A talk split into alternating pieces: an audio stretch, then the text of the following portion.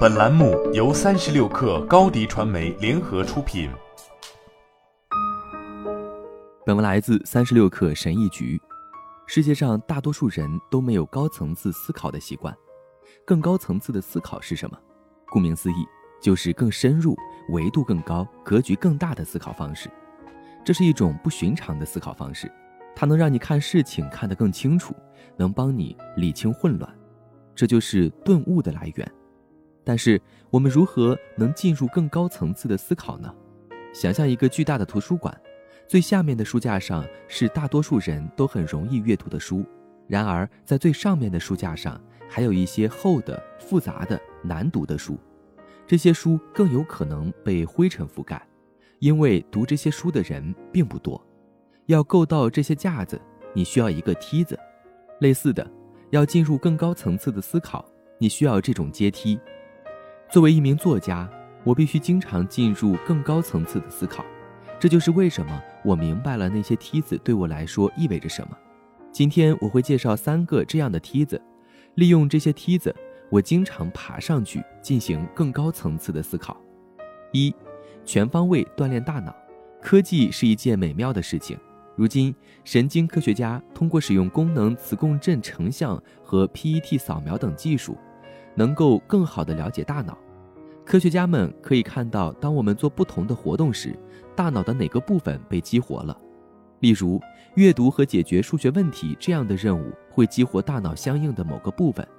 但当研究人员观察人们听音乐时大脑的变化时，他们看到的是焰火，大脑的多个区域同时被激活了。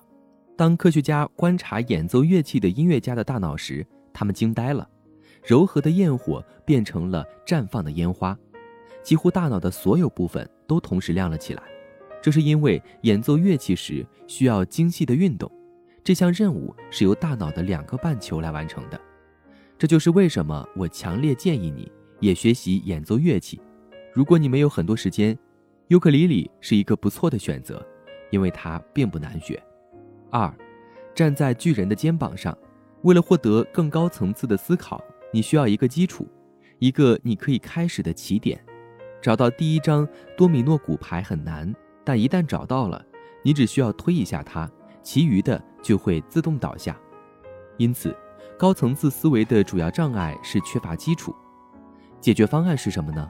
借助他人，理解更高层次的人内心深处的想法，让这成为第一张多米诺骨牌，并以此为基础，解决自己的问题。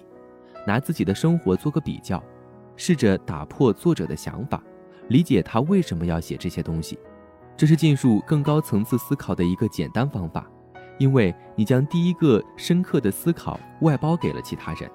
无论如何，万事开头难，开始是最难的部分。现在你要做的就是在第一个想法上添加更多的想法，但要让这种方法对你有帮助。你需要找到引导你进行第一次深入思考的方法，比如读哲学和心理学方面的书籍，看 TED 演讲，这些都是不错的方法。每个人都有自己的思考源泉。当你想进入更高层次的思考时，就去读读或看看他们。但要记住，重要的是要以他们的想法为基础进行自己的思考，这样你才能进入更高层次的思考。不要只是阅读就完事了。三每天写下十个想法。詹姆斯·阿尔图切尔最著名的规则是每天写下十个想法。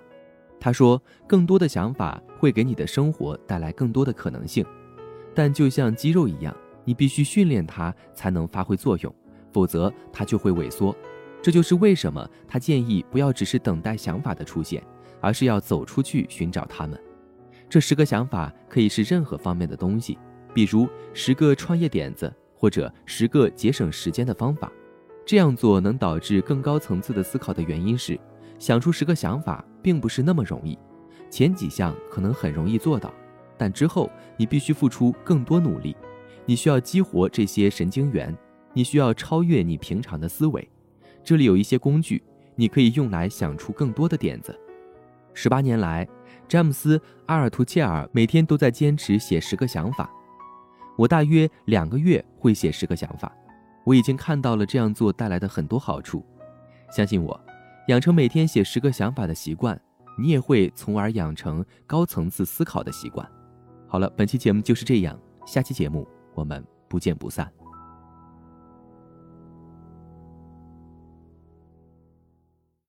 高迪传媒为广大企业提供新媒体短视频代运营服务，商务合作请关注微信公众号“高迪传媒”。